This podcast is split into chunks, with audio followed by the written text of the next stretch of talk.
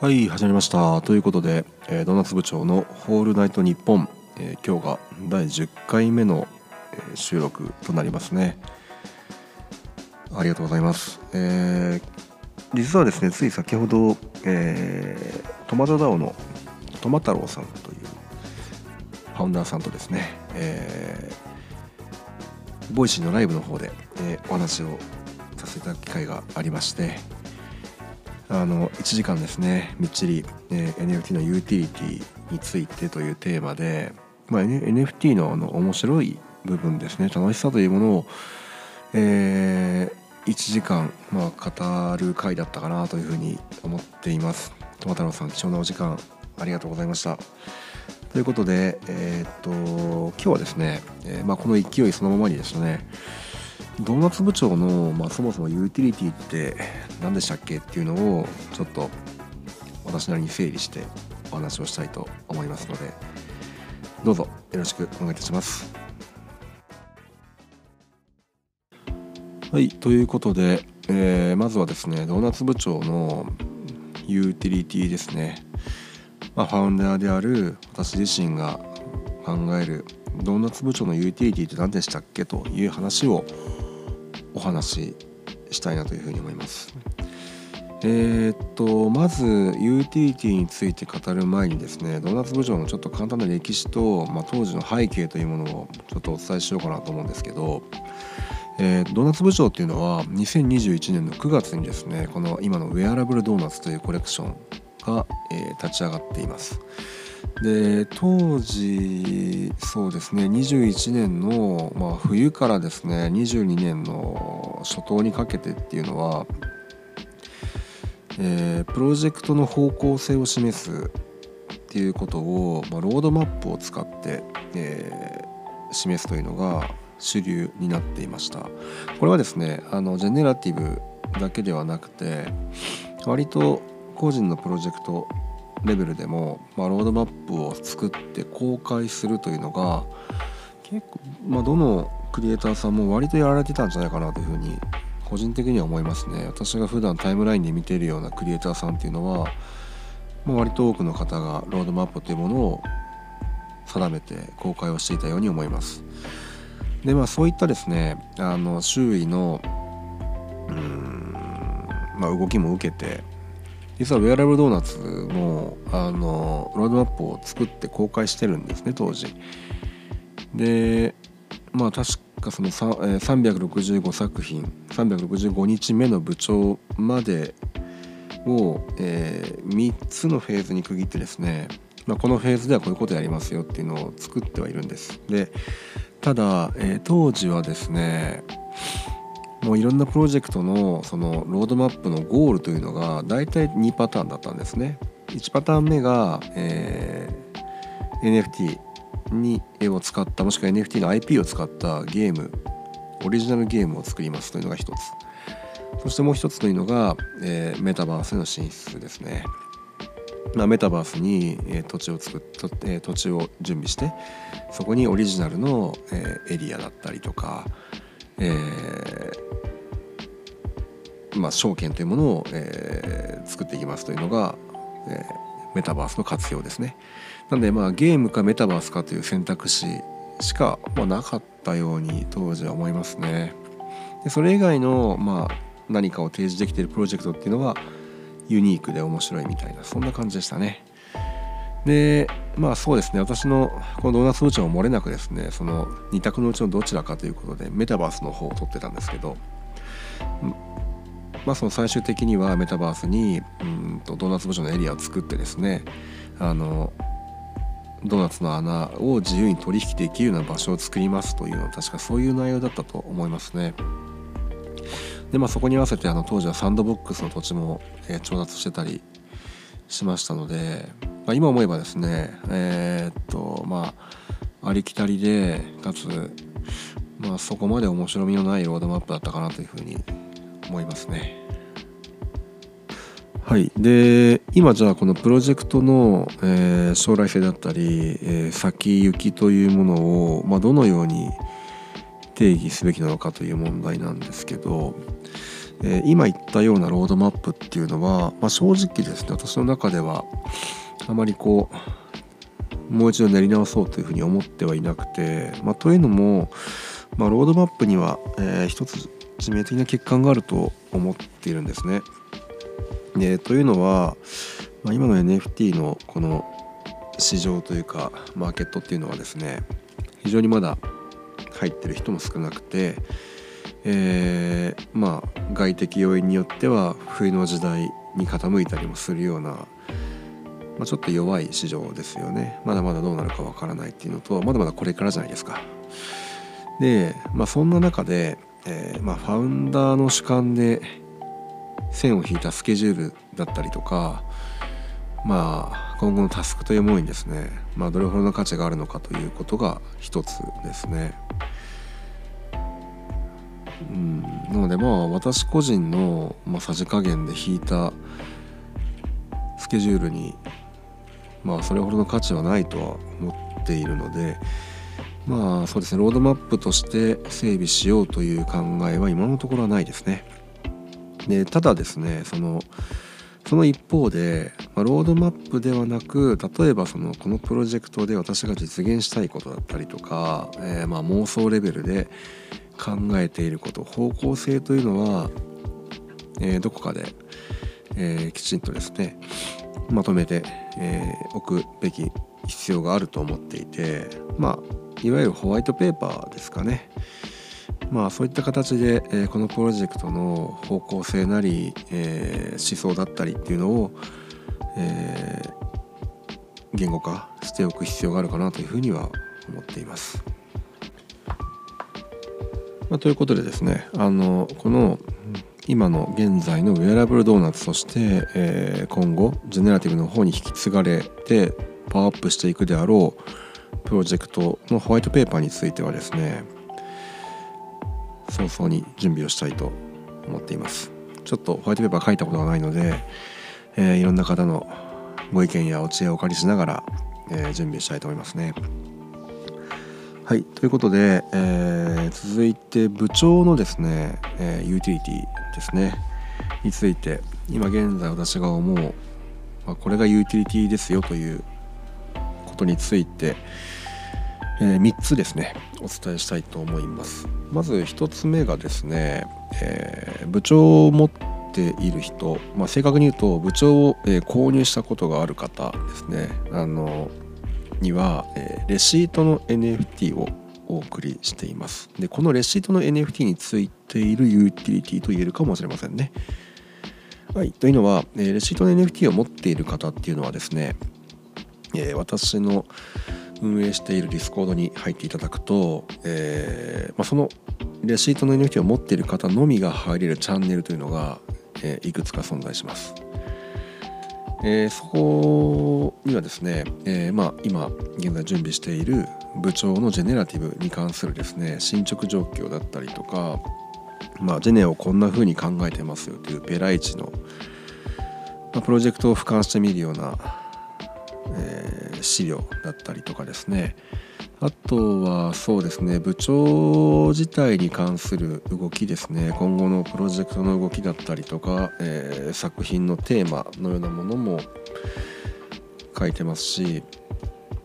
えー、っとあとはまあ私が個人でですねいろんな、え、プロジェクトや海外の情報を一応追いかけてるものですからまあ DYOR という、まあ、自己責任という形で、えー、気になるトピックスチャンネルというものを、えー、にですね私が、えー、普段収集している情報を書いているというものもあります。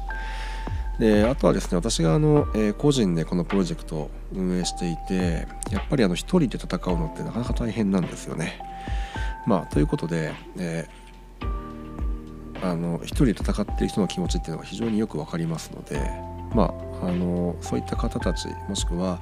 なかなか、えー、運営の方に集中していて、えー、クリエイティブだったりとか、えー、まあそうですねいろんな新しい技術を触ったりする時間がなかなかないよっていう方向けにですね、えー、サークル部屋っていうのを実は作ってましてその中では実際過去私が作ったあのちょっと変わった NFT の作り方のレシピだったりとかあとは、えーと、マニホールドっていうプラットフォームで、えー、バーンだったりとかそういうものを実装する、えー、レクチャーですねこれあのハンズオン形式で実際に画面共有しながらっていうのもさせていただいてますし、まあ、そういう支援の支援だったりお手伝いをさせていただいているというところですね。で、まあ、あとはその私がプライベートであのプライベートが本業の方でですね、えー、チャット GPT を使ってあの業務の、えーまあ、効率化というものを個人的に行っているので、まあ、そのチャット GPT に関する、えーまあ、情報のまとめというものも私が調べた限りで、えー、共有できるものはデータベースで共有しているという形ですね。はいまあそんな感じで、えー、まあ、部長をお迎えいただいた方のみが入れるチャンネルというものを作っています。まあ、これが一つそうですね、えー、ユーティリティと言えるかもしれません。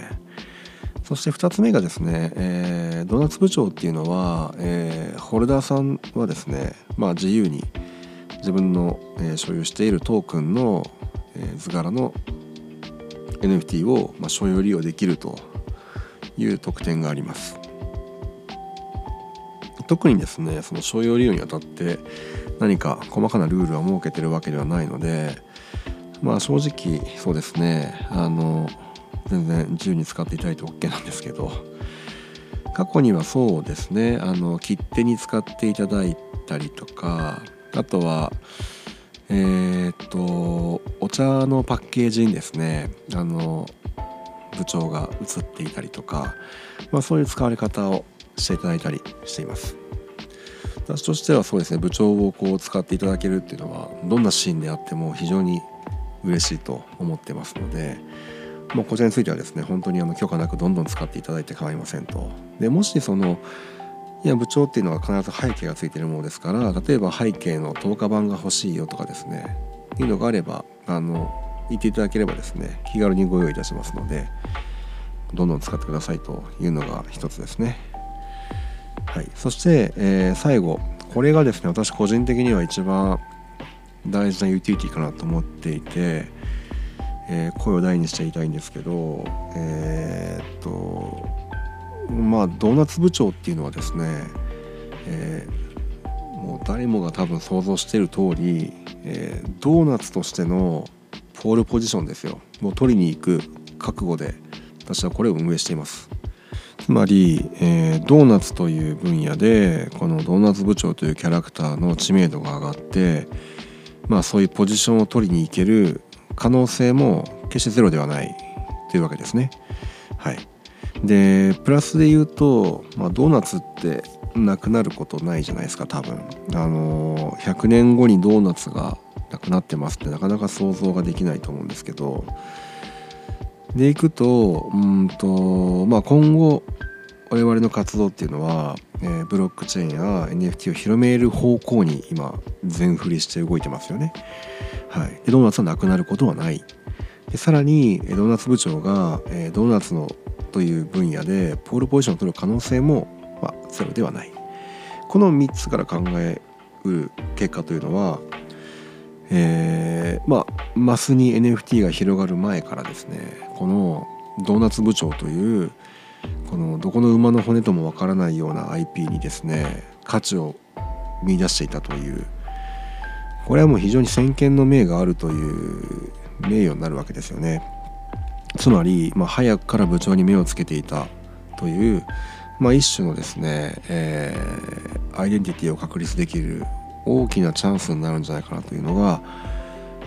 私が考えるドンナツ部長のユーティリティですねはい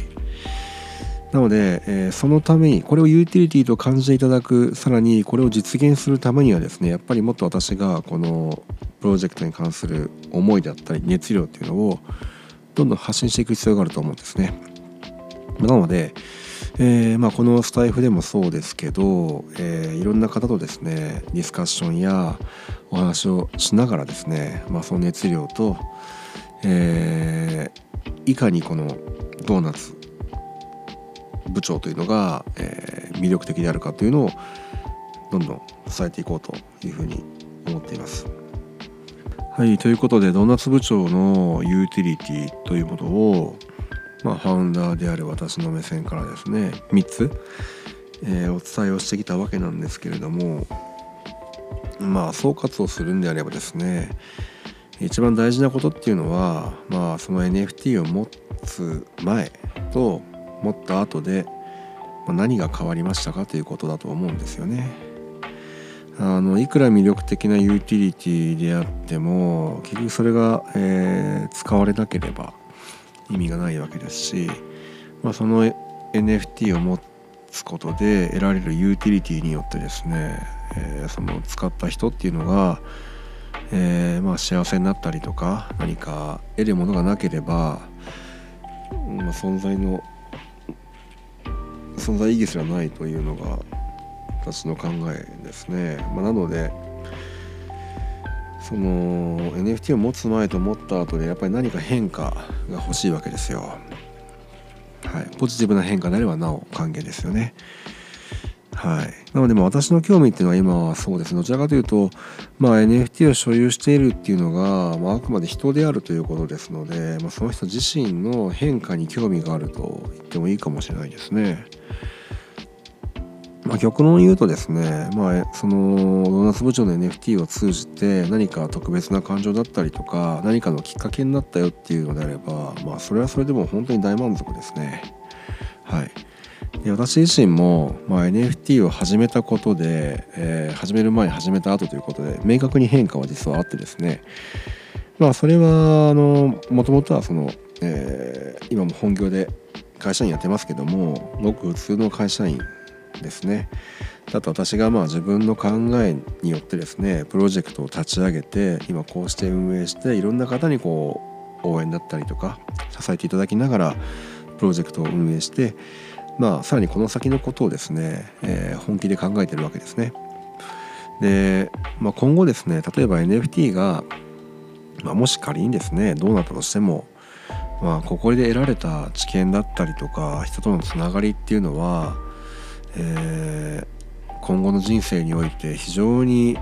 まあ有意義に働くだろうなというふうに想像するわけですね。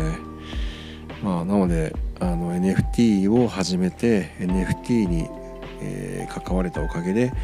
まあ、この先の人生がですねちょっと楽しそうで、まあ、自分もなんかパワーアップしたように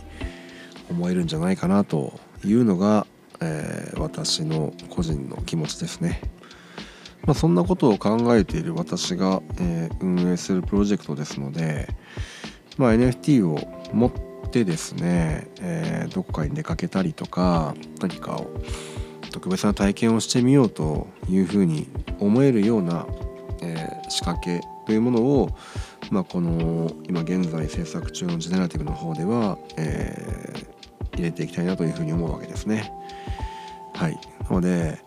えー、その実際に NFT を持ってじゃあどこに出かけるのかとかですね。何を体験するのかっていうそのコンテンツ側ですよね。スポットだったりコンテンツというのは、えー、今も現在ですね。私からもお声かけさせていただきますしもしですねあの我こそはという方もしいらっしゃいましたらあの私の方までお気軽にあの DM 等々いただければですね、えー一緒にやっていきたいなというふうに思いますので是非よろしくお願いいたします。はいはい、ということで、えー、本日はですね、えー、まあ、私が考える、えー、ドーナツ部長の、えユーティリティについてというお話ですね。はい、させていただきました。えー、またそうですねあのジェネの話であるとか、えー、部長のちょっとしたこう深掘り情報ですね。あとはまあそうですね。なかなか、えー、普段お伝えできていないことをもう一度おさらいして話すみたいなこともしていきたいと思っています。まあどちらにせよですねあのドーナツ部長のプロジェクトというものが、えー、少しでもですねあのユニークでえー、なんか面白そうだなと思っていただけるようにですね今後も情報発信の方を続けていきたいと思いますので、えー、引き続き、えー、どうぞよろしくお願いいたします。はい、では本日は以上で終わりとなります。ご清聴ありがとうございました。